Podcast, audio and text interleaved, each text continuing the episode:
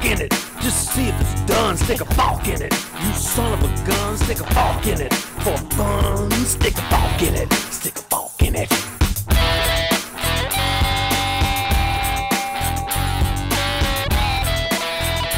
Hello Forkers, esto es Soft Forking, el podcast que es padrino de flora, fauna y otras vainas.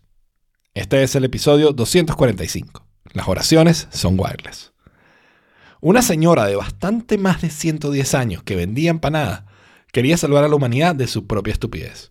Un regalo al mundo entero. Resultó una tortura total, porque es el único ensayo que hemos tenido y que vamos a tener. Como a las 8 y pizza.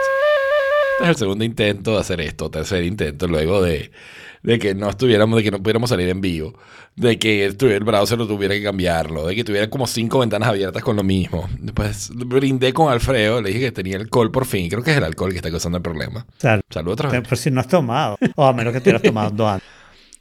Exacto. Pero bueno, fue Thanksgiving, Happy Thanksgiving. Y fue Black Friday. Fue Black Friday. Happy Black Friday. Fue Cyber Monday. Cyber- Y fue Giving Tuesday. Happy Giving Tuesday. Ok. y esta fue una de mis compras de Black Friday. Ujú. Esto que ves aquí es una linterna. Ajá. Ok. ¿Ok? Las linternas son pequeñas ahora. ¿De cuántos lumens? ¿Mil lumens? ¿100 lumens? No, mil. ¿Mil cien lumens? 1100 puede ser. 1100 es más probable. Ok, bueno, o sea, fíjate, si la dejo pegada, prende el máximo y Ok. es muy intenso. Es highly, highly intenso, o sea, Ah, ¿ok? Podemos hacer competencia. Este, Pero- pero luego, no, si la prendo dos veces, prende como que suave. Ya, y después va, sube, sube y sube finalmente. Y llegó y baja y se queda en el mínimo. ¿ok? Pero luego, tiene otras pequeñas cosas interesantes, ¿no? Una de ellas es que tiene un imán. ¿Ok? Entonces, la puedes pegar a un chévere. sitio y te que mantiene iluminando. Eso está chévere. Y- ¿ok? Además de eso, se carga con USB-C. Uh, lo cual- advanced. Advanced, very advanced. Pero probablemente solo de eso- con, potencia USB, ¿verdad? No, o sea, bueno, me vino con un cable USB A a USB-C, pero no lo he probado todavía con cargando Claro, con USB-C. pero, o USB-C. pero debe, debe ser solo USB-A. me imagino. Porque va a necesitar más de 5 voltios para cargar una linterna. El siguiente botón es un botón como de emergencia, ¿ok? Ajá. Que hace lo siguiente, Oh, hizo una alarma. ¿ok? Suena, Sí, suena una van a alarma y prende una parque. luz azul, roja, azul, roja, azul, roja, como Sí, si yo fuera sí. una policía. Eso es cuando te van a violar en Pero el además, exacto. Pero además, yo puedo, este, espérate. ok, estoy haciendo estos modos. Esto está buenísimo para el podcast en audio. O sea, de verdad que... Exacto. La primera es que tiene una luz infrarroja, eh, ultravioleta. ¿Ok? Ok. Y entonces puedes verificar billetes, por ejemplo. ¿Ok? O, o, o, o semen en una cama. ¿Ok? Ok. Este, tiene una luz roja. Pero no mata microbios ni, ni causa cáncer, ¿no? No, no, no, no, no, Ok. no mata microbios y cáncer. tiene una luz roja, ¿ok? Que pudieras... Pero la puedes poner luz roja eh, fija. Fija, sí. Sí. Esa sirve para cuando vayas a ver una- tiene- estrellas. Tiene, un LED blanco, exactamente. Cuando vas en la noche te tienes que parar o algo, puedes dejar la luz roja, solo que no lo he logrado hacer. Tiene una luz blanca como de ambiente, que se puede convertir Ok. en como una luz más amarilla de ambiente, o en una luz romántica. verde de ambiente, por si. La verde no. Ok, y esta es la roja de, ¿sabes? De por si acaso no quieres levantar en la noche o algo. Claro, tiene muchísima iluminación y, ¿sabes? Algo tan chiquitico y tan práctico y tiene de todo. Y, ahorita estoy todo blind y ya no veo nada, pero... Claro. pero- Pero, bueno, por suerte el podcast es audio. Exacto, exacto. Exacto. Entonces, bueno, tengo una linterna. Te felicito por tener una linterna. Todo el mundo debe tener una linterna. Pero esta es EDC o para la casa. Esto es EDC, esto es Everyday Carry. No lo voy a llevar en Oh. Everyday, ¿ok? Pero, o sea, pero la pienso usar en los viajes, la pienso usar en... Te- Eh, O sea, someday pienso carry. en el bolso de viaje. Someday Carry, exacto. Trademark Jaime- Jaime. Sí, señor. Lo siguiente es que te, te- te tengo, te tengo, me te- o sea, me tengo un regalo seguro y creo que te tengo un regalo. No sé si se va a poder. Ok. ¿Ok? Ok. Eh, una de las cosas que tengo tiempo pensando, tengo tiempo queriendo hacer esto y no lo había hecho, es que la gente de, de ATP ha producido muchos especiales. ¿No? Este, con, eh, episodios especiales. Sí. Entonces decidí convertirme en miembro. ¿Ok? Por lo menos Oh. por un par de meses para escuchar los episodios especiales. Deberías haber preguntado. Oh, fuck, ¿ya tú eres? Desde hace mucho, mucho tiempo. ¿En serio? No, yo pensaba con, solo por un par de meses escuchar los episodios especiales y luego pararlo y luego cuando ya Ya. tenga otros más, volver. Está bien. ¿No? Pero entonces, claro, tienen el feed privado y te, te iba a ofrecer si querías el feed privado para que pudieras Está bien. escucharlo tú también. Está bien. Sorry que no se me ocurrió ofrecer. Mm. Damn it, me hubiera, me hubiera salvado, pero bueno. Capaz te lo pido el mes que viene. Y que Alfredo. Claro, claro, cuando, cuando, Entonces, quieras, cuando quieras está la hora. Perfecto. Ok, te tengo un Lo que me de pasa es que aunque te guste un podcast, porque a mí eso me pasa con la mayoría de los podcasts, no está claro que quieres ese contenido. Y especialmente en ITP no es que te vas a librar de los ads, porque los ads primero son, son solo de los lee Marco, ¿ok?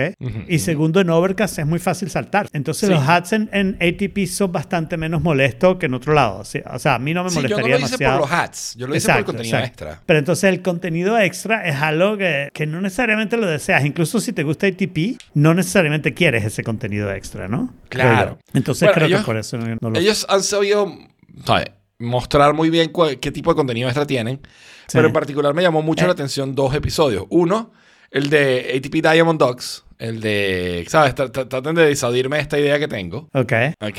Y el otro que me gustó un montón es el de, el de trabajar en el código de otras personas. Ya. Claro. ¿no? Entonces, ay, Sí. esos dos fueron los que hicieron el trigger, los que me dijeron, Pero ok, vamos a probarlo. cuando yo me metí, esos episodios no existían. Claro. Eh, y lo que tenían eran review de películas. Y entonces ahí la, la pregunta es, ¿eh, ¿eso le interesa a la gente que le interesa ATP? Bueno, maybe, maybe not. A mí me interesó porque hicieron una película que me interesaba. Y entonces dije, ¿sabes qué? Lo voy a pagar. Y al final me gustó y, en- y ese fue el momento que empezaron a poner el contenido como todos los meses y no sé qué. Entonces, bueno, me quedé. claro.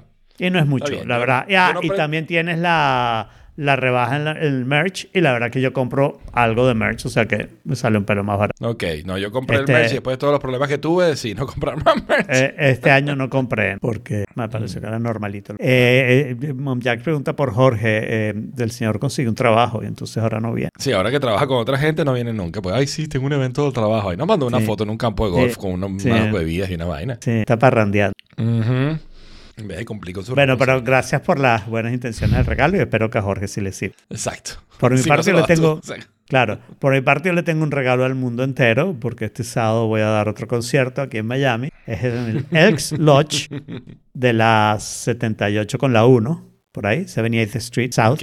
Eh, mismo lugar que el, que el de junio. Y, y bueno, ya estamos. Al menos tres de las cinco canciones que toco estarán. Nice. Ok, Hay por lo dos. menos podemos... Hay, sea, hay dos que empiezo yo Ok. y el baterista el domingo, único ensayo que hemos tenido y que vamos a tener, me cambió la manera de contarla. O sea, vamos a dejarlo claro, la cuenta bien y yo la estaba contando mal. Y entonces tengo esta Oh. semana para reaprenderme el counting, a ver si me sale. Y en una es varias veces, en la otra también, Tú- pero en la otra raro con el timing. sí. muchas veces es cantando. Sí, pero estaba mejorando, me estaba sintiendo bastante bien. Hasta que me cambiaron el time. Y, y don't get me wrong, yo soy el peor que pueda hacer, que puede existir con timing o con música. Nah, no creo, no pero- creo, no creo, porque lo, lo, lo mío de, de KM, de, lo mío del timing es especial y hay gente que es así. O sea, el, el timing es la única parte de la música que es completamente intuitiva. Y yo no sirvo para las cosas intuitivas. Yo necesito que me des la fórmula y que me digas la cosa y no sé qué. Si esto Pero- me lo hubiera dicho el baterista hace dos semanas, probablemente hoy me hubiera pasado la semana pasada estresado, pero hoy estaría mucho mejor porque ya el domingo Claro. hubiéramos tenido un buen ensayo, ¿no? Pero hoy estoy, ayer me estuvo ayudando el profesor y hoy me va a ayudar eh, Diego Ok. para asegurar que al menos que lo estoy practicando bien. O sea, eso es todo lo que quiero ahora, asegurar que lo estoy practicando lo bien. estás haciendo lo estás haciendo bien. Sí, ya ayer tenía una cosa en Logic que lo hice y no sé qué. O sea, otro profesor me dice, no, no, eso está mal. Y, lo, y un metrónomo que puedas hacerse topa a, a cierto Claro, tiempo. pero ¿no el, el problema, el problema es que con, el- el- con la parte del metrónomo, yo no estoy tan mal. O sea, tú me pones un metrónomo y yo más o menos toco esa velocidad, más o menos como todo el mundo. No soy ni muy malo ni muy bueno. Mi problema es las entradas. ¿ok? La razón por la que, la, la que Eso dicen rush, todos los calvos. la razón por la que yo hago rush es porque yo no sé si estoy entrando tarde o temprano. Entonces tiendo a Ok. entrar temprano y acelerar para catch up con el one. ¿ok? Entonces estaba Ok. practicando la canción como one, two, three, four y yo empiezo o a tocar o a cantar. Son dos canciones, eh, ¿ok? Entonces yo empiezo a, contar, a, cantar. Y en una es one, two y yo empiezo a tocar. Y en la otra es one, two, three y yo empiezo a cantar. Ok. Y además son BPMs distintos, una 130. la otra. Eh, entonces, claro, tengo que hacerla. Y yo puedo poner un metrónomo a eso y hacer esto perfectamente. O sea, eh, esa parte no es el problema. Mi problema es que no puedo poner un metrónomo en la canción. O sea, en Bueno, vivo. claro, pero te puedes poner un metrónomo para escuchar tú y, y y que no suene Sí, pero entonces no va a coincidir con la entrada del baterista. El baterista y yo tendríamos que tener el mismo metrónomo. el mismo metrónomo. claro. Porque lo importante es saber dónde está el one. Y para que vean lo difícil que es la música, el one significa cinco o seis cosas en la música. Entonces, cuando digo dónde está el one, en este caso, que hay una canción, por cierto, de Alan Husworth, Where is the one? Where is one? De- em, eh, cuando digo el one, me refiero al one de ritmo, no al one de las escalas, ni al one de los acordes, ni al one de los Claro. strings. ¿ok? Eso es el tipo de cosas que hacen. Por ejemplo, una cosa que hacen con los que tocan guitarra es que las cuerdas se cuentan de eh, abajo hacia arriba. O sea, la cuerda 1 es la más fina, la cuerda 6 es la más gruesa. ¿ok? Ok, wow. Y entonces a ti te dicen, bueno, eh, eh, toca más bajo. ¿Y tú quieres que toque más bajo en tono o más bajo en cuerda? Toda la música es así, hecha para confundir. Es que, es que además que, sea, la música, o sea, por lo, que, lo poquito que yo he aprendido de teoría de la música, es como todas las notas realmente suenan igual. Todo depende de cuál, de cu- cuál empieces. O sea, una vez si empiezas en una, No. la escala sigue Todas siendo igual notas- de ahí para adelante. Todas las notas son distintas. Las escalas son las escalas. Las escalas tienen los mismos intervalos. Y los intervalos solo dependen de Claro, dónde pero, empezaste. pero pues. mi puede ser dos y tú empiezas a contar desde dos. No, mi siempre es mi. Pero mi puede ser el one, el uno, en la escala, el root, ¿ok? Si estás en la escala no es el mi. key. Sí, es el Ah, aquí, ok. Bueno, hmm, ok. el- Depende, porque no es tan simple. O sea, el key de la canción es la escala en la que está, pero hay dos cosas ahí. El key puede cambiar en el medio de la canción, pero si yo estoy tocando una canción, vamos a decir que está en do, ¿ok? Entonces la, la clave es de do, sol, do normal, do, re, mi, fa, sol, la, si, do, ¿ok? Yo puedo tocar la escala la menor, porque esa es la relacionada a menor de do, ¿ok? Entonces puedo estar tocando una escala distinta, pero además de eso, en cada acorde yo podría estar tocando una escala relacionada con ese acorde, porque eso va a sonar bien, ¿ok? Claro, va a ser Con tal, de que, con tal de que yo me asegure de que las notas en común son las que toco cuando estoy cambiando los acordes, todo va a sonar bien y lo que vas a notar de repente es que hay un sonido como distintillo a lo normalito. Pues. Claro, que tiene, tiene un toquecito distinto, pero sí. Bienvenidos a este podcast de Teoría de la Música, el sábado hay un concierto. Exacto. Muy bien. Eh, muy ¿Hay algún otro detalle del concierto que quiera? No, como a las 8 hay pizza y hay un bar. Y hay un bar. Ok. Y toco solo en cinco canciones y canto solo en una y hago coro en otra. O sea que no es grave. Ok, no va a estar mal. Sea, es Muy sobrevivible. Bueno, y el follow más importante que tenemos esta semana es que, como, como predijimos, Ajá, la situación de OpenAI no estaba resuelta todavía, ¿no? claro. Finalmente, este, todo 11 tiene su 13 y San Alman volvió. volvió más fuerte que nunca, ¿no? Salió con su constitución diciendo que él iba a comprometerse con, con, el país y que iba a hacer las cosas bien ahora. Este, básicamente, yo creo que yo me imagino que fue el apoyo de los empleados. Eh, Oye, pero a mí me late tanto con los cuentos que he oído que esto fue un plan de Sam Altman y Microsoft ah, bueno, no me para tomar tampoco. control de OpenAI, porque, o sea, eh, votaron a todas las mujeres de la, del board. Pero uno de los tipos del board viejo se quedó. O sea, los cuatro que lo votaron, uno hizo un vuelvan cara el fin de semana pasada, ¿no? Y se, se cambió el enemigo. No un vuelvan caras como el que hizo Negro Primero. Negro Primero fue. Negro sino, Primero, sí. sino que fue una traición, un benedictar, ¿no? Y primero despidió a Altman y después dijo que sin Altman OpenAI no servía y que él estaba con. Eh, y entonces las otras dos eran las dos mujeres que eran las dos que eran especialistas en ética de inteligencia artificial. Si tú tienes un non-profit que se va a dedicar a que la inteligencia artificial no mate al mundo, pues tener gente de ética e inteligencia artificial parece como lo apropiado y hacerle caso a esa gente parece lo apropiado. Y esas son las dos personas que salieron. El de Quora, y Quora para los que no saben es como un Yahoo Answers, pero mal. Eh, este, y eh, el de Quora se queda y no están ni Altman ni Brockman en, la, en el board, pero tiene un compromiso de meter a más gente en el board. Entonces hay que esperar a que metan esa gente para sacar la conclusión. Pero por ahora, con la gente que entró en el board y la gente que salió del board, la conclusión es Altman y Microsoft querían control y por el momento lo tienen. Porque, o sea, Claro. inclusive si el board nuevo es súper ético de inteligencia artificial, ¿quién se atreve a votar a Altman otra vez? No, sabiendo no, lo no, que eso tiene no en, su, en su cartuchera. Sí. Entonces, nada, o sea, se rumoreó también que era porque había, había habido un breakthrough dentro de OpenAI Ajá. en un programa que se llamaba Q-Star. Q-Star. Que podía eh, am- amenazar a la humanidad por, por el breakthrough de inteligencia Yo espero que artificial sí, yo habían espero hecho. que sí, de verdad.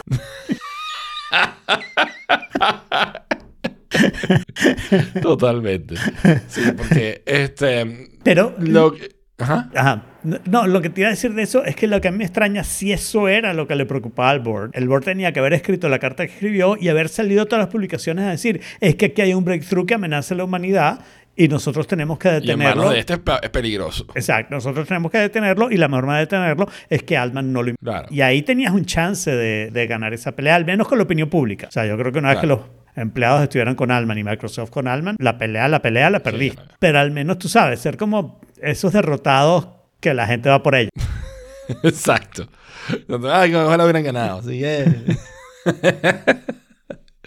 Pero al parecer este breakthrough tiene que ver con la, con la capacidad de, que tendría la inteligencia artificial de hacer operaciones matemáticas completas, on its own, deducidas. O sea, No no, no hacer matemática, digamos, instruida de, ¿sabes? De secuencial o de dígitos, sino de entender Sí. conceptos matemáticos. Ok, si tú, si eso es verdad, si tú a OpenAI le pones eh, lógica, ok, probablemente evites muchos de los errores que tiene. Pero tal vez por otro lado le quites la creatividad, entre comillas, que tiene, ¿no? Porque te va a dejar de contestar cosas absurdas. Claro, claro. Debería, al menos, debería. Debería. Eh, yo no sé qué tanto, o sea, eso lo leí varias veces, pero claro, hasta que no me lo explique bien alguien que entienda, no sé si lo entiendo.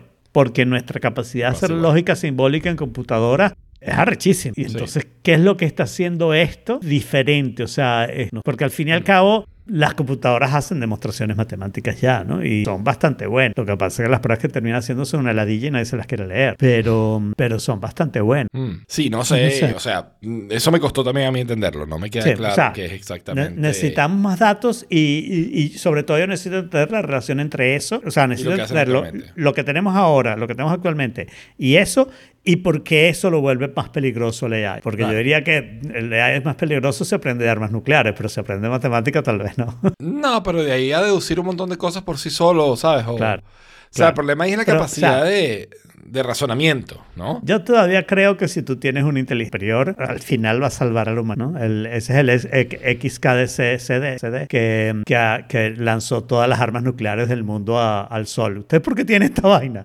¿Qué, qué, qué bola?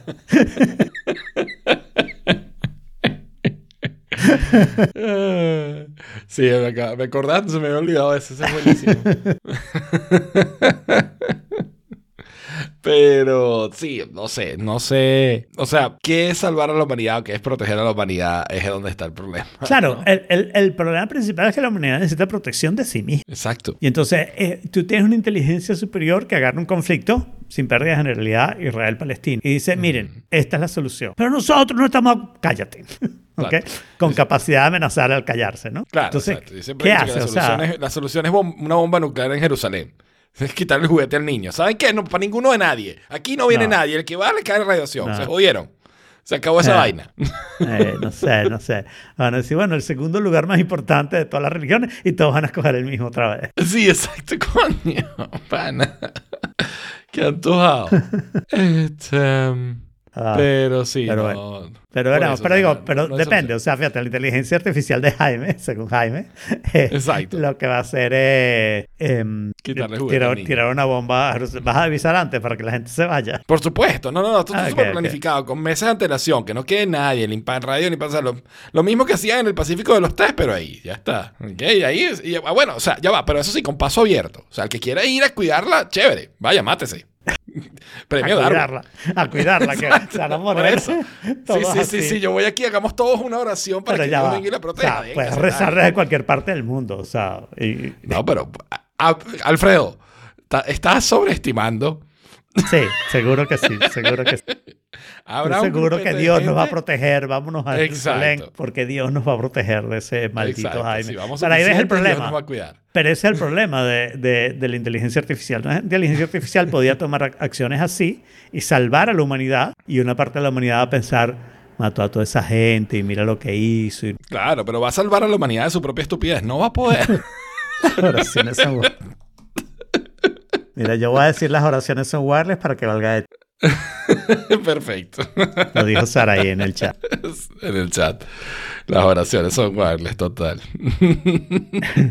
Pero sí, hay un, por cierto, una mm, serie, déjame acordarme, ¿no? el, el, as- una- el asesinato en el fin del mundo, Murder, Murder at the End of the World, que es sobre inteligencia artificial. Y una de las cosas interesantes que hacen es que, ser, cada vez que alguien dice inteligencia artificial, el creador dice, "Eh, preferimos inteligencia alternativa.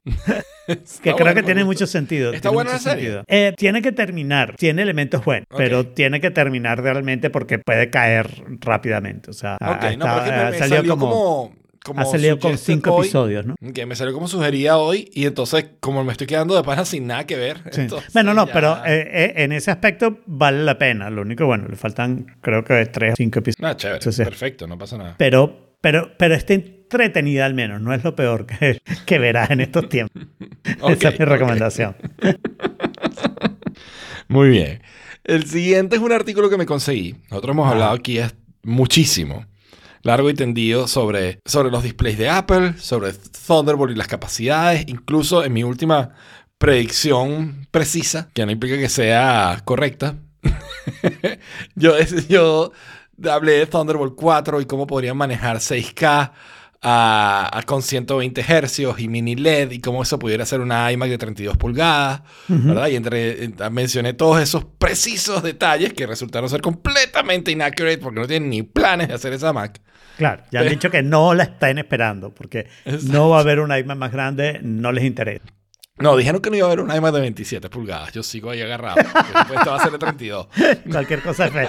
Y este es el problema de lo que hablamos con inteligencia artificial. Siempre se van a agarrar de algo por ahí. Yo, cuando salieron todos esos anuncios, y ya volvemos al Thunderbolt, pero este tiene alguna relación, lo que me quedé pensando es, o sea, yo no quiero una iMac de 27. Lo que a mí de repente me interesaría es un monitor de 24, ¿ok? Pero... claro. Correspondiente a los precios, porque si tú te compras una iMac hoy en día, vamos a decir la de 1.500 dólares, te estás comprando una Mac Mini de 600 dólares más teclado Y mm, teclado Mouse. y más. Tecla- tecla- eso, eso son como 300 dólares más, 900 dólares. Entonces, básicamente, el display, la cámara y las otras cosas de la iMac te cuestan 600 dólares más en Claro. este esquema. Si tú pudieras comprar un monitor de 600 dólares, comprarte los 300 dólares el teclado y el, y el mouse, y después tener una Mac Mini que la puedes ir cambiando, o una Mac Studio, o una Mac Pro, dependiendo, para la gente que no tenemos ninguna necesidad de una pantalla grande, ni nada por el estilo, al contrario, mucha gente probablemente prefiere una pantalla más pequeña y por eso termina comprándose una laptop. Y no necesitamos movilidad, obviamente. Yo creo que Apple vendería mucho de ese monitor.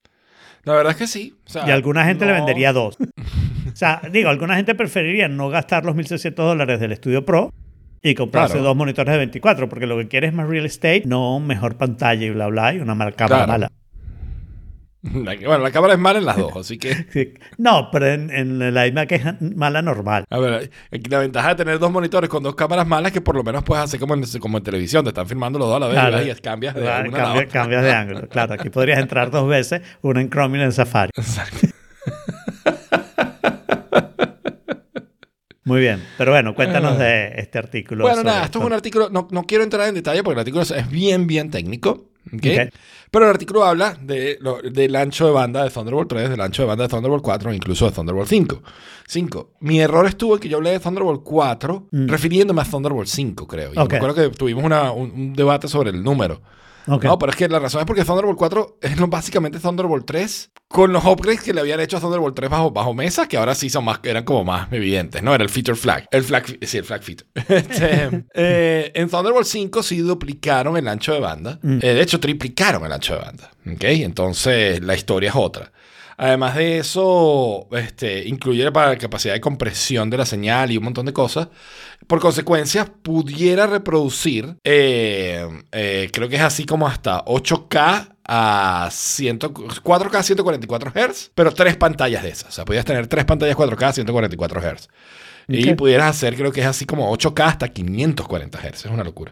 Entonces, con esos números sí estamos hablando de que pudieran hacer primero 120 Hz de, de tasa de refresco, sea 6K o sea 5K, ¿no? O sea, lo que sea que quieran sacar.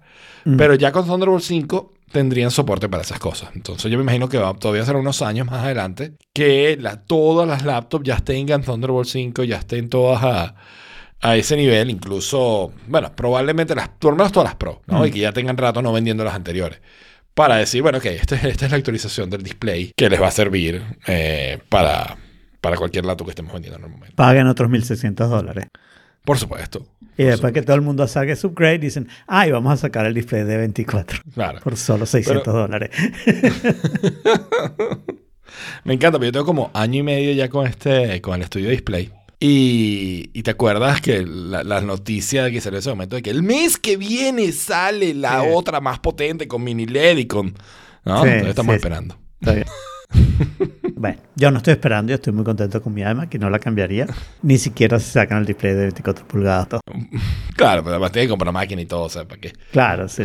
Esta funciona perfectamente y además le hice un arreglo que me gustó mucho, que todavía me tiene un poquito con porque compré un stand para la iMac. Yo tenía el problema que la es un poco baja. para- Ella por sí sola es un Claro. poquito baja. sí. Es un poquito bajas, claro. Y, y Apple no te quería cobrar eh, 500 dólares porque pudiera subir y bajar la iMac, ¿no? Exacto. Entonces, este, le compré un stand. Yo siempre había estado con que quiero un stand del mismo color, un stand amarillo, un stand amarillo. Y de repente dije, wait, puedo poner un stand blanco, Victorio. Eso fue más fácil. Compré Claro. un stand blanco y entonces subí las cornetas y todo. Pero claro, la iMac se alejó de mí, con lo cual pensé, esto va a ser malo. Y creo que es peor cuando tengo los lentes eh.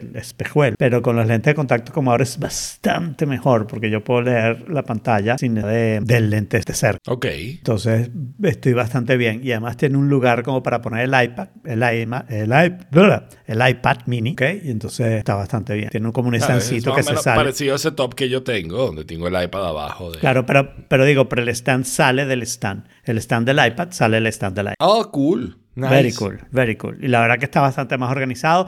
Me hubiera gustado que el... ¿Tiene o Evo sea, ¿es algún modelo en particular cool del stand que pudieras compartir o que pudieras... Eh, bueno, puedo mandarte el modelo, pero es un modelo normal y corriente. De hecho, andé en mosca porque si uno lee sobre el modelo pareciera tener un hub, pero mi modelo no tiene un hub y eso es a propósito, porque no quería que el stand dependiera del hub y entonces tratar de ver, tú sabes, qué USB-C tiene el hub y qué hace y qué no hace y qué puede sustituir y no, porque eso iba a ser una, una tortura total. Y yo, en términos de USB-C, estoy perfecto. Claro. Bueno, pongo el link en las notas, tiene que ver con lo que... No, exacto, pero ponlo igual, porque, por si acaso. Yo iba a poner el link de la linterna, ahora que lo pienso. Ahí. Perfecto. Thank Pero bueno, eh, el artículo sobre, sobre los displays es interesante porque básicamente lo que indica el artículo es que el, el super display de Apple, el de los 5 mil dólares, Exacto. el XDR, eh, está al límite de lo que puede hacer Thunderbolt 3. ¿ok? Exacto. Y, y probablemente esa es la razón por la que no han hecho update. Que hicieron Thunderbolt 3, probablemente fue cuando le metieron los venenos que tú dijiste, que terminaron siendo Thunderbolt 4 para, para lograr Correcto. hacer ese display. Ujú. Y entonces ahora están esperando el 5 para hacer un nuevo XDR, que ahora sí se llama, que van por ahí. Eh, interesante para mí este cuento de Thunderbolt, aunque le pongas el rayito con el numerito en los cables, aún no resuelve todo el problema de los cables, porque tú tienes em, cables marcados Thunderbolt 4 que no mandan 100 watts. Claro. ¿Ok? Entonces, Claro. Thunderbolt 4 es perfecto, o sea, Thunderbolt y el número es perfecto para saber cuánto, cuánta Ancho data, cuánta ancha de banda tiene, pero no te dice demasiado sobre la potencia. Te dice un mínimo, pero no te dice cuál es el máximo. Entonces, todavía tienes que usarlo en aparaticos como los míos y no sé qué. Así que le vuelvo a decir a Apple que por favor saque una aplicación donde tú conectes un cable a dos puertos de tu Mac y él te diga qué hace. Exacto. Exacto. Pues bueno, está bien. Te quería preguntar también si viste Blue Eye Samurai. Oh, Bueno, estaba ocupado entre Thanksgiving y concierto. La empecé a ver, Claro. pero voy segundo, tercer episodio por ahí. O sea, ok, muy como estaba yo la semana pasada. Muy, muy, muy, muy empezandito. Pero se ve chévere, se ve chévere. Me decepcionó un poquito que hmm, en el Netflix donde yo la veo solo está en inglés. Y no sé si el Ah, original sí. está en japonés. Ujú. ¿Está en japonés? Yo creo que está seguro No. que el original es en japonés. No, no, no sé si el original está en japonés. En el que yo la veo Yo está solo en no. inglés. Ok. Ujú. El que yo la veo está solo en inglés. De, de cambiarlo. Y, y todavía hay muchos turns of phrases y no sé qué que me suenan raros. Pero claro, puede ser que estén imitando el anime japonés traducido eh, Claro. y, y no otra cosa. Pero está bien, está chévere. A, a mí me gustó mucho, sobre todo, digamos, la, la escenografía. No sé si llamará eso fotografía. Pero, Eh. pero digamos, el arte, ¿no? El dibujo. Ok. La dirección me artística. pareció que está... La dirección artística está muy, muy cool. Me gustó muchísimo. Y, eh, el personaje me parece interesante. Yo lo terminé ya de ver. Ya. Este... Y me Y terminó te sigue gustando. gustando. quizás. Te terminó gustando. Sí, sí, sí, me sigue sea, gustando. Mm, Estoy menos quizás de lo emocionado que estaba la semana pasada. Que te dije, esto está increíble. Claro. Es- está bien. ¿Ok? Está bien. No es tan increíble. Hay momentos como que son de como demasiado. O sea, ¿Sabes? lo que va a pasar es que el bicho en cada episodio ahora le meten, o sea, pero o lo, lo, lo apuñalan, le disparan, le Claro. golpean, lo matan y el bicho está siempre fino al día siguiente, ¿no? Claro, bueno, sí. Entonces, Sí. yo entiendo que estas cosas son exageradas y a propósito y tal, pero, Sí. pero creo que ahí se pasa Un- un poquitico. un sable samurái no puede cortar un árbol en dos. Vamos, Bueno, yo vi, literalmente yo vi uno hacer eso, pero con una mata de cambur. ¿De cambur o de bambú? De plátano. De plátano puede ser, pero este está cortando árboles, árboles, árboles de... Claro. Sé qué, eso no... No, yo vi, yo vi hacerlo como que tengo un amigo que tenía una katana Mm. y estaba practicando un día y en el jardín de su casa, pues que quería así como, ¿sabes? Le, le iba a dar un toque al árbol y, y, y siguió de largo. ¡Fu! Wow. Ok. Buena técnica, buena. sí, sí. La mata de cambur todavía puede sobrevivir a eso, porque te siembras un palito, el palito puede sacar raíz, pero no sé suficiente agricultura para eso. Eso lo oí alguna vez y me lo creí. Ahí. Yo no, no, no, no, tampoco te puedo decir si es verdad o no. Tu mamá habla de una cosa que se llama Virgin River. Virgin, Pero- no, Virgin River es no una serie, es una novela, es literalmente Ah. una novela que pasa en Netflix, este, pero que no tiene nada que ver. O sea, lo, lo único bueno de esta novela, lo único que a mí me gusta de esta serie, Mm. es que todo el mundo es emocionalmente inteligente en esa serie. ¿Ok? Y entonces es como lo, lo, lo- la sea, como en la política, novela pues. latinoamericana. ¿Ah? Como, en la como en la política. Es como la antítesis de una novela latinoamericana. Donde todos los conflictos surgen porque todos son unos tóxicos de mierda. Esto es como todo lo contrario. Todos los conflictos que pueden surgir se apagan de inmediato porque todo el mundo es emotionally nice. Entonces, este, pero ya como que por fin se va a acabar la serie y bueno, voy a ver por supuesto mi novela. Yo me encanta, yo la veo muchísimo, pero, pero no la recomiendo. Me encanta, pero no la recomiendo. Muy bien. Y empezamos la sección de nostalgia. de este- exacto. Que, la semana pasada yo este, puse algo de HTML, o sea, formas de programar HTML a la antigua, ¿no? Sí. Eh, etiquetas obsoletas y tal. Y este fue un post de tecnologías obsoletas que me encantó, ¿no? Dice que si, o sea, que si eres después de los 2000, eh, no debes haber visto estas tecnologías, Bueno. ¿no? Eh, pero No, yo di- creo, dice que o sea, te dejará cosas que no perplejo. dice que te dejará perplejo. Y Ok. te va a decir, no, no te dejará perplejo porque si eres de los 2000, pero eres más o menos decente, has visto películas de los 80 y los 90 y entiendes la mayoría de esas cosas. Y esta es una lista porque lo puso Jaime. Claro. Es una lista porque Jaime. Entonces yo voy, a, yo voy a pasar por la lista y voy a dar un pequeño review de cada cosa. Porque ¿por qué Ok. no? Este, los pagers. Los pagers fue algo que yo en vida real nunca vi. Yo sí los vi. Nunca vi nadie que tuviera uno, que usara uno, que recibiera nada. Yo no Los tuve yo uno. en televisión, pero... Ya. Yo tuve uno y sabía de médicos que lo tenían y que se levantaban en una fiesta, o sea, veían el pager y se levantaban en una fiesta de llamar a ver qué necesitaban. Típico, sí, tí- típico de en- médico, ¿no? En persona. Lo vi solo con médicos porque no conocía suficientes vendedores de drogas. Al menos, bueno, yo no entiendo cómo funcionaban los pagers, ¿no? Porque Era tecnología celular, ¿no? Bueno, no, porque ¿qué? Pusieron antena. Eso me parece rarísimo, ¿no? A menos que haya sido la telefónica que tenía antenas en su central y entonces esa antena lograba llegar a estos aparaticos. Era muy poca data, así que es posible. Pero todavía me parece que, claro, como no tuve y como no, no quería tener, o sea, yo No, nunca no, me tú- hablar por teléfono, vamos a decirlo claramente. Y el Ah. pager es una manera que cuando no tenías un teléfono cerca te pudieran hablar por teléfono. Sí, te pudieran fastidiar para ver. Pero por lo menos, por lo menos introduce un hábito que hasta el sol de hoy, este, los boomers no suelen no cumplir. Que es el testéame antes de llamarme. Claro, claro. Y, y era muy, y era muy de emergencia. Claro, eso era para emergencia. O sea, no te va a mandar, no te va a mandar nada en el pager si no, si no es urgente. Que es la razón por la que el hábito hoy en día es así. Porque al contrario, al contrario de ese entonces, hoy en día es. Tú no, o sea, yo estoy en el teléfono todo el tiempo, tú no puedes pretender que yo estoy, vaya a atender antes, o sea, que, que tenga que atenderte ahora, ahora, ahora, o sea, que es una Claro. emergencia o qué. ¿no? Deja que yo te responda cuando pueda. Porque estoy, o sea, todo el tiempo, o sea, mi forma de comunicación es otra, ¿no? Eh, Utilizo esto para otra cosa. Entonces, la llamada es como para algo urgente. Entonces, o algo concertado. Eh, esto era todo lo contrario hasta cierto punto. Esto es, bueno, o sea, es tan urgente que necesito llamarte urgente y no te, no te consigo y necesito mandarte un mensaje para decirte ponte un teléfono. Claro. Sí. No, y además era muy fácil porque el mensaje era básicamente el número del teléfono al que tú tenías que llamar. Claro, Está. entonces tú llamabas a ese teléfono. Eso era más que nada con los drogadictos. Los médicos, me imagino, que era solo el número de su oficina. ¿no? Que, que el- el- llamaron fue a la oficina. Claro, claro. El siguiente es el proyector, el proyector de toda la vida de láminas de acetato. Sí. Ese sí yo lo llegué a usar. Yo llegué a crear láminas de acetato para presentarlas en un proyector. Mm. Ok, Ok, así que- pero las láminas que hiciste fueron todas hechas a No, no, no, no. no O sea, hiciste láminas impresas. Impresas, Se, llama claro, impresión impresas. eso. Impresión. Sí, sí, sí. Tú usabas en la impresora y te comprabas un tipo de papel especial para eso. O ibas a un sitio donde te imprimían ese tipo de. pero exacto, el papel no es papel porque tiene que ser un No, es plástico. un plástico, pues. Y, y, ¿cómo se llama? Y, y, y- y no debía ser muy absorbente, no sé. ¿eh? Es interesante que estas tecnologías son de antes de que yo me empecé a interesar en la tecnología. Exacto. La siguiente es mapas de papel. Mapas de papel, yo los usé muchísimo. Cada vez que yo viajaba a Estados Unidos teníamos el mapa de papel y yo aprendí a usar mapas de papel y, y a ubicarme eh, en mapas de papel. Así que cuando salió Google Maps fue increíble y obviamente, o sea, la, gran o sea- ventaja para mí de, de Google Maps versus un mapa de papel es que te dice dónde estás tú. Claro.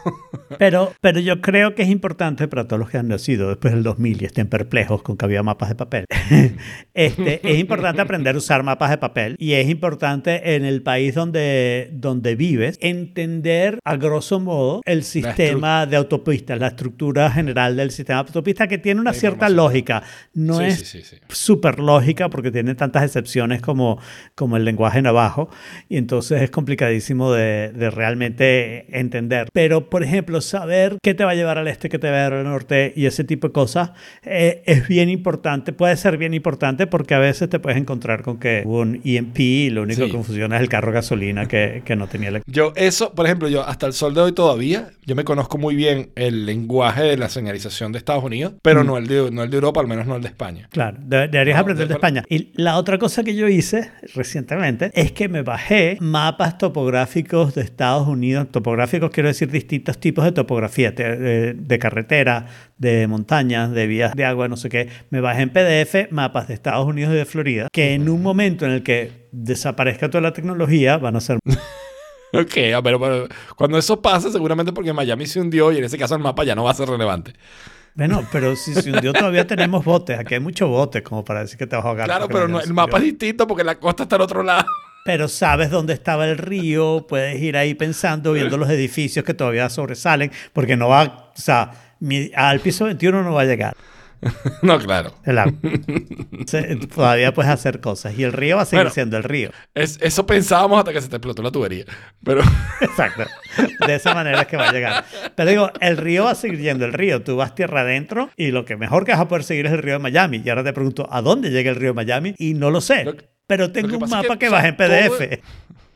todo el sur de la Florida es un río que está canalizado. Pero todo eso era un río y era pantanos detrás de un río. Todo se estaba moviendo y ellos canalizaron No, todo. y no, no, tienen no, como no. La parte entre la 95, el río de Miami, hacia el lago Kichobi, esa parte eh, se va a quedar. Mira los mapas que dicen lo que se va a inundar. Y te vas a dar cuenta que yo por el río eh, me voy a poder al menos orientar Ok, para seguir caminando al norte. Ok.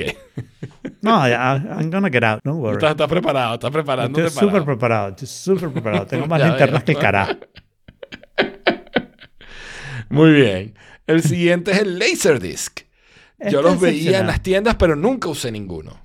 Yo tenía un amigo que tuve uno y una vez vi una película ahí, pero a mí ese tipo de cosas me pareció que eran, no sé, y de repente esto es un prejuicio que yo tengo, si yo diría así. Eh, porque mientras a mí la música, todos los avances de la música me parecieron chéverísimos, al menos hasta el CD, pareció que tú sabes que coño, todos tenían un asunto y no sé qué. Para mí, Inclusive el DVD no me pareció como, wow, qué avance tan fabuloso. que- Porque las pantallas no eran lo suficientemente buenas para hacer lo que hacemos hoy en día. Claro. O sea, Blu-ray. A nivel de Blu-ray, Blu-ray es mejor imagen que un VHS. Y tampoco tenía así como una cantidad de interés en decir, yo necesito que se vea perfectamente y no sé qué, voy a comprar un proyector y voy a tener una sala en mi casa. Yo tenía dos cuartos, ¿no? Se iban a la universidad, yo heredaba cuartos. Este, cinco hermanos mayores, es fácil. Eh, pero mi segundo cuarto era el, el estudio musical, no Claro. era un lugar para ver películas. La televisión era una televisión chimba que tenía en mi cuarto con un Betamax, era Claro. millonario. Ya vamos a llegar al Betamax porque una de las cosas que no me gusta de esta lista es que este tipo de cosas las repite en cada uno en su, en su propia línea, ¿no? sí. Este, eh, pero sí, Héctor pregunta, y sí, era un CD que parecía tamaño XXL, efectivamente. Tiene un CD ¿No? del tamaño de un LP más o menos. Exacto, era Y más o menos el que, tamaño y del que LP. tú le metías y era de un solo, de un solo lado, eso es importante. Claro. Bueno, pero los CDs también. Claro, pero no sé, con Claro, esto, pero tú vienes del mundo del vinil y vienes pensando en la baila. pero además el tamaño era el tamaño del vinil, ¿no? Claro. Y entonces tú decías, bueno, ¿y por qué?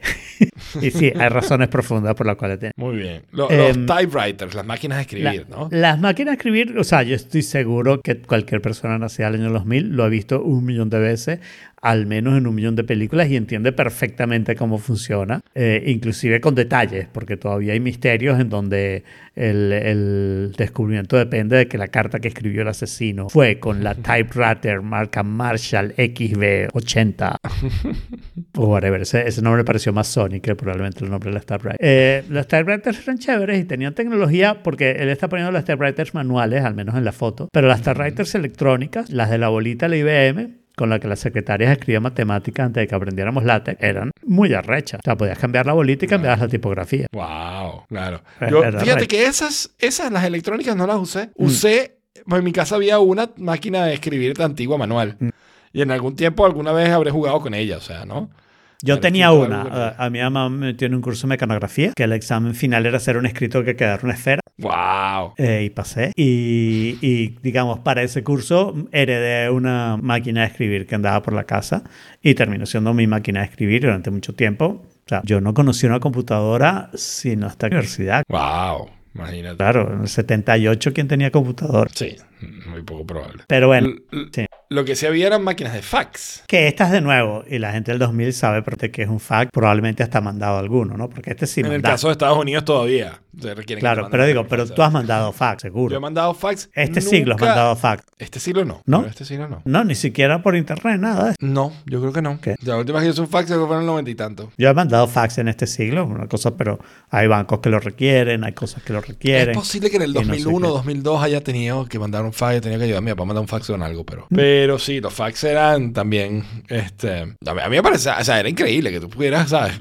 Que- como que escanear aquí, que te, te saliera el mismo documento allá, era... Lo único era el papel, que el papel era como Pero- agresivo, ¿no? O Pero lo más increíble, si alguien quiere aprender, es leerse la historia del fax y lo viejo que es el fax respecto a todo lo demás que estamos pensando. ¿En serio? El fax es casi inmediato del, del telégrafo, no del teléfono, del Wow. telégrafo. ¿ok? Wow, ok. Claro, era Lo muy otro caro. es la, las estaciones, de, o sea, la- lo- los teléfonos públicos. Cabinas telefónicas. No saben el Cabinas nombre. telefónicas. Porque no lo he visto tampoco.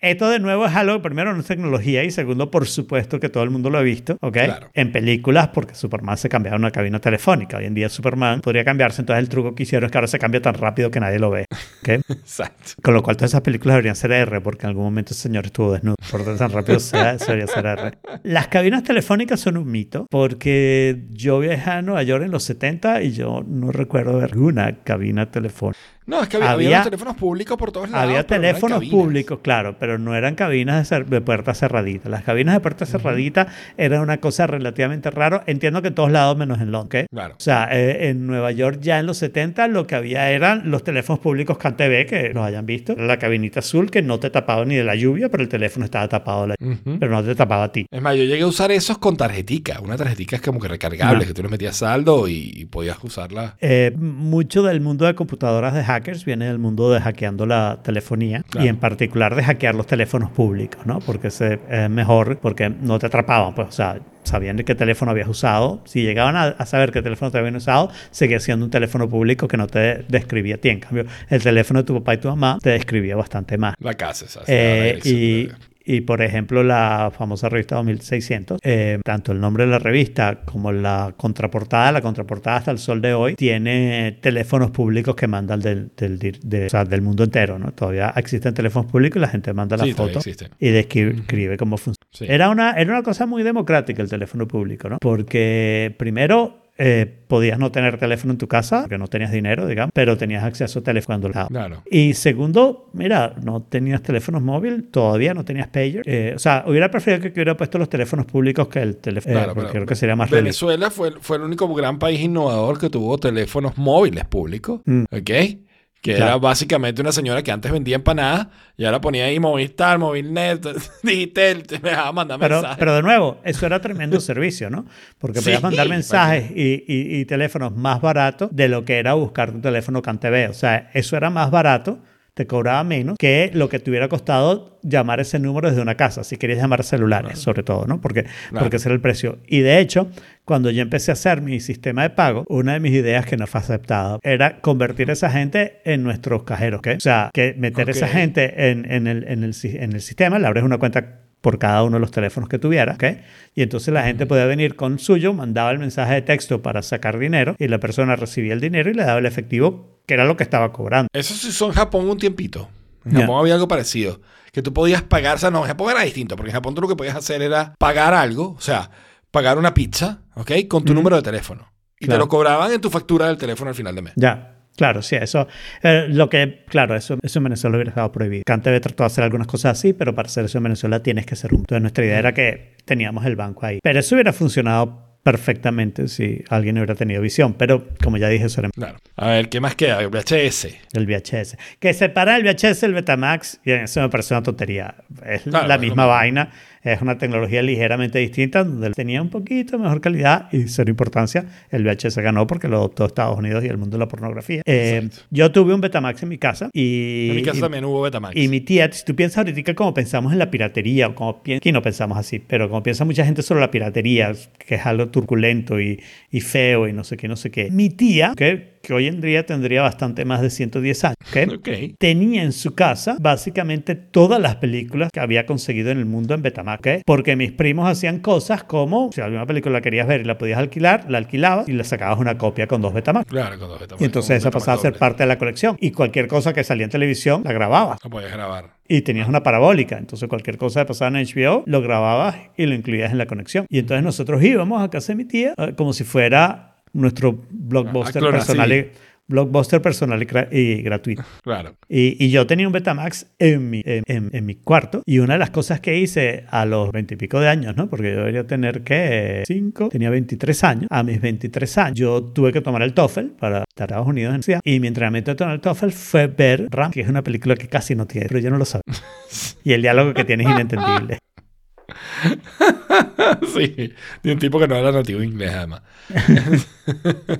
Pero bueno, entonces este debería haber sido uno solo y es una tecnología que de nuevo todo el mundo lo ha visto y que todavía existe, ¿no? O sea, todavía está ahí. Hemos ido por todo, Jaime. Si tú quieres acostar temprano, Sí, voy tarde, ¿no? Ya Igual tenemos que terminar pronto porque, Sí. porque yo me Sí, voy. Sí, sí, vamos a matar esto rápido, pero... Pero es que yo me voy. que hay la- las, páginas amarillas. ¿ok? Pero las páginas amarillas, a mí más interesante de la tecnología, perdona, pero es que es mi vida. Eh, más interesante de la tecnología es el hecho que existieran. ¿Por Es qué? el hecho que yo me sabía tu nombre y te buscaba y ahí estaba tu dirección Ah, bueno, y sí, tu teléfono. privacidad. ¿Ok? Y nadie decía, güey, pero Yo no Eso quiero. no debería ser por defecto, debería ser opt-in, ¿no?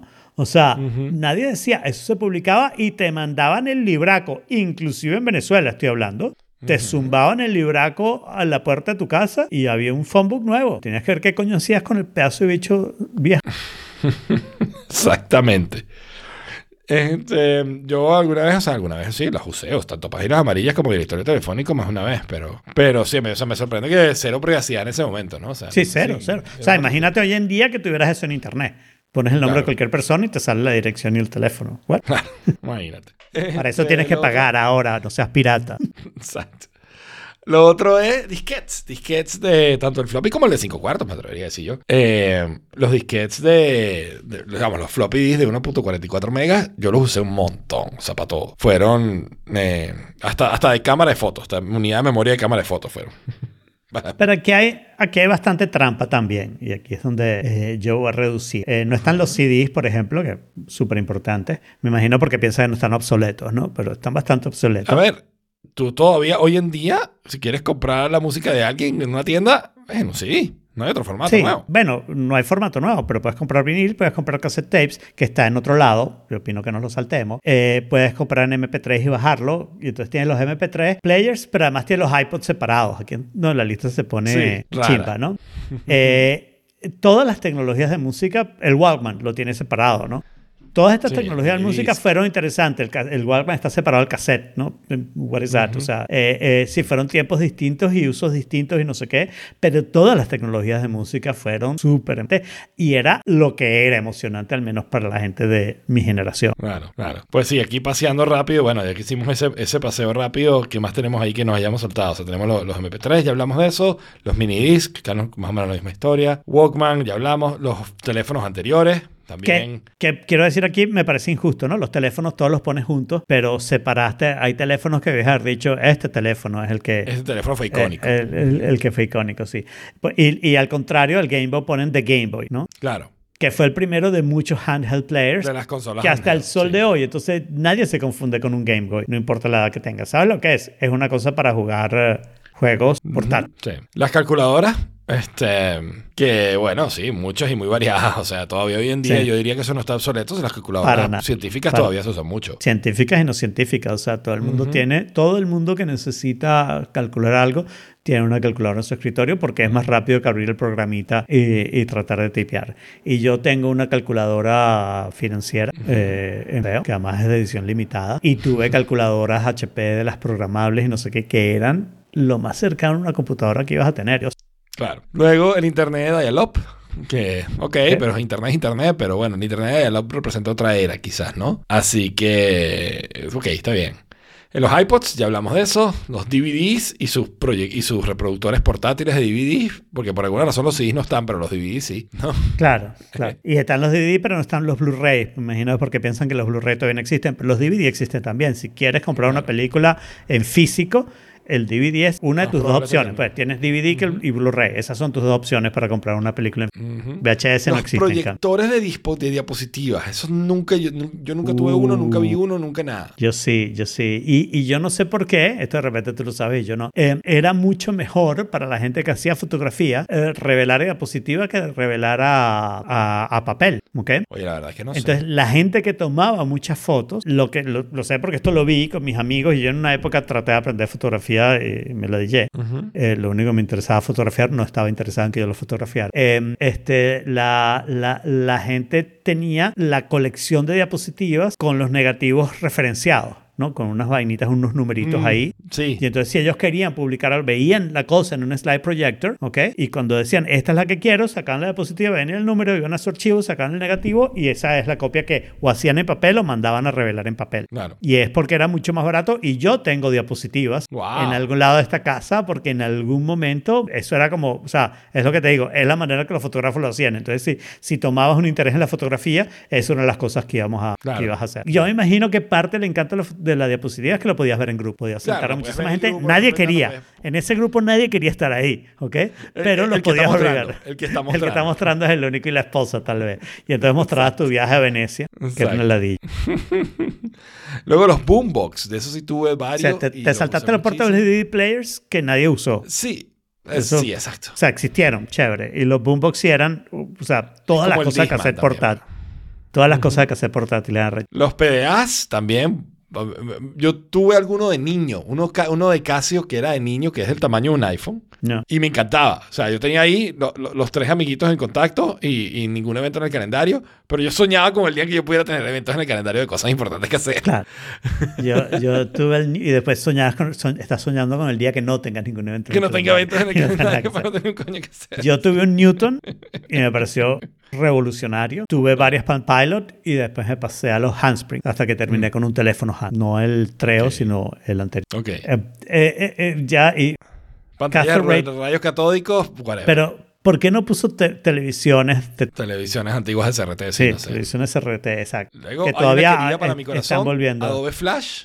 Pero completamente injusto, no cabe en la lista. O sea, es el único software del que estás hablando. Si la lista iba a ser de Sí. software, hay mucho point. que podías haber incluido, empezando por MS2 o Claro, y CRM. Messenger y cualquier cantidad de cosas. Sí, sí, sí. Sí, Eh, o sea, Eso es otra Flash. lista, verdad que pertenece a otra lista, tienes razón. Sí. Teléfono de casa, teléfono de línea. Yo tuve, además, hijo de los 90, el transparente que se le veían todos los chips adentro. y, y, o sea, que, que quedó ahí hasta que me mudé. Era un elemento de decoración importante y los inalámbricos fueron una revolución. Los inalámbricos Los inalámbricos parecía eran increíbles. que éramos los jets. Totalmente. Eso era del futuro. Además, yo puedo pensar, los Laserdisc o los CDs parecen una cosa súper futurista. O sea, para cosas de todos los colores. la- Sí, la- la- verdad que no, bueno, parece- y que es laser. O sea, cuando me láser, explicaban exacto. el CD oyendo vinil, lo que a mí me decían es, en en vez de una aguja, es un láser leyendo el disco. Y yo pensaba que era mi disco de vinil, que el láser lo iba a leer el surco y lo iba a pasar con la magia de la tecnología. No, no, era que teníamos que comprar CDs nuevos, toda nuestra música de nuevo Claro, y digo, crear, todo, crear un momento maravilloso para la industria de la música. Exacto. Los teclados de los teléfonos, cualquier cosa así, ajá, pero mm, no sé, no, no lo hubiera puesto yo en esa lista. Tampoco. Y las máquinas de arcade, están teniendo un revival hoy en día. O sea, hay Sí. muy cantidad de bares que tienen maquinitas de arcade. Y... Sí, y, y- y, digamos, ha cambiado porque son mejores las de hoy en día, pero de nuevo, todo el mundo entiende que es una máquina arcade. La ves, si, aunque sea la primera vez que la veas, has visto suficientes de esas modernas para entender, Claro. ah, eso es lo que hacían en... Y se llaman arcades hoy en día también. Sí, Está sí, bien. sí, sí. Pero bueno, está bien. bueno. Es un buen paseo por las tecnologías viejas que quería hacerlo cuando lo vi. Dije, "Ay, está bueno como el paseo para por las tecnologías de antes. Y ahora matemos los cuatro. Ok, matamos los cuatro. El siguiente es importantísimo. Es mi regalo de Navidad que yo quiero. ¿En serio? yo sería feliz con ese suéter. ¿Tú eres fan de los suéter Microsoft. feos o te gustó este en particular? O sea, no, no soy muy fan de los suéter feos. O sea, me, me- me divierte Eh. la cuestión, pero no tengo muchos suéter feos ni nada. Ok, yo no tengo Pero este en particular, ¿sabes? Le, le agarré cariño porque es un suéter feo con el fondo de Windows XP. Es, es- es fantástico. Es maravilloso. Tú le tienes nostalgia a XP. Yo le tengo nostalgia a XP porque fue el Windows que más usé probablemente. Ok.